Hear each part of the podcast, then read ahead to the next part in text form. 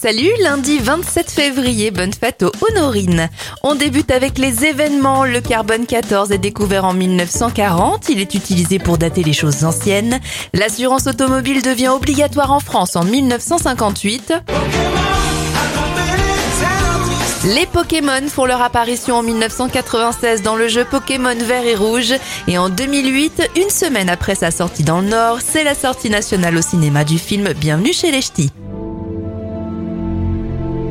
On termine cet éphéméride dans les étoiles avec un anniversaire, celui du spationaute Thomas Pesquet, il a 45 ans aujourd'hui.